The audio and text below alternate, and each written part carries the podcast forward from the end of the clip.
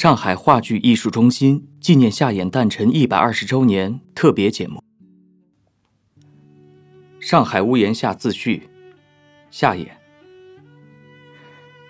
在叫完了自己写的东西，而拿起笔来写一些自序之类的时候，往常总感觉到一点轻微的喜意，但是现在，我只是一种感慨无量的心情。开始写这剧本，是在今年的初春。但是三月间生了一场大病。四月初，为着我们的成长而苦难了一生的母亲死了。这时期，又正是我们中国历史上所遭遇的一个最严重的时代。微力的我，也被情势逼着处身在一个忙迫恐总的环境里面。写下了第一幕这三个字之后。几个月来，简直没有连续的写作三小时的时间。而流光如水，正月间和业余实验剧团预约了交稿的时期早已经过了。当陈丽婷、赵慧深两位不但烦地向我索稿的时候，几次三番的想请求他们把已经排印在演出节目单上的我的剧目抽掉。但是在他们那种热心的鼓励督促之下。终于每天三百字、五百字的写下去了。写这个戏，是在闷人的黄梅时节。写这个戏，是在一种梅天一般的透不过气来的环境里面。因为这是一个预定了要在租界的卡尔登戏院上演的剧本，客观上先受了一重严格的限制，而自己。对几年来剧作界风靡的所谓情节戏、服装戏，又深深地怀抱着不服和反感。加上赛金花而后，我在写作上有了一种痛切的反省。我要改变那种戏作的态度，而更沉着地学习更写实的方法。到现在，我可以很坦率地说，也许这很对不住督促和期待着我的叶石的朋友。我写作的时候。完全的不顾虑到这剧本的商业上的成功，不管好坏，我自私的只希望它能够成为我写作方法一步前进的一个基点，才能和环境限制我只写了这样一个剧本。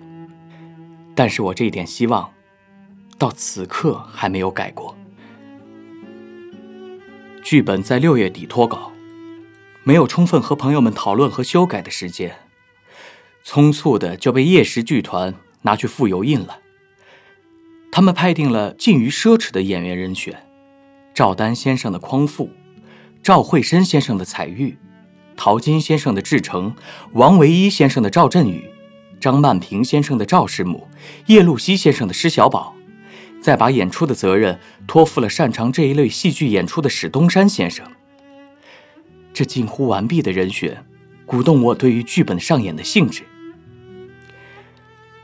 我们在八月一日读剧本，三日开始排戏，预定八月十五日上演。可是，在八月十三日这一天，全面抗战的炮声响了。这个戏的不能上演，在我感到的绝不是失望，而只是兴奋和欢喜。抗战的喜炮，应该送葬掉一切旧的感情、旧的故事、旧的剧本。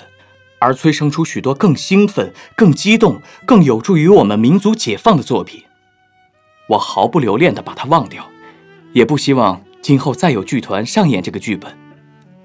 我在戏中所写的那种忧郁的天气、忧郁的感情、狭隘的感情摩擦、人事纠纷，早该被抗敌救亡的洪流冲洗净了。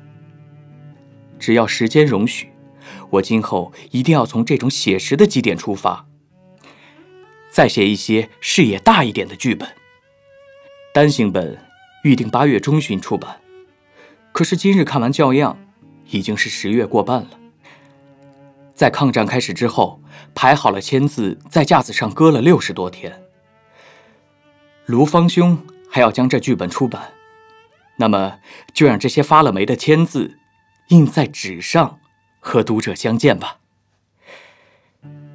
谢谢热心的。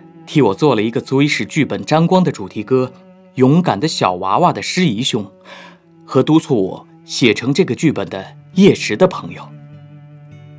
一九三七年七月。我是上海话剧艺术中心的演员王子，感谢聆听剧场的耳朵。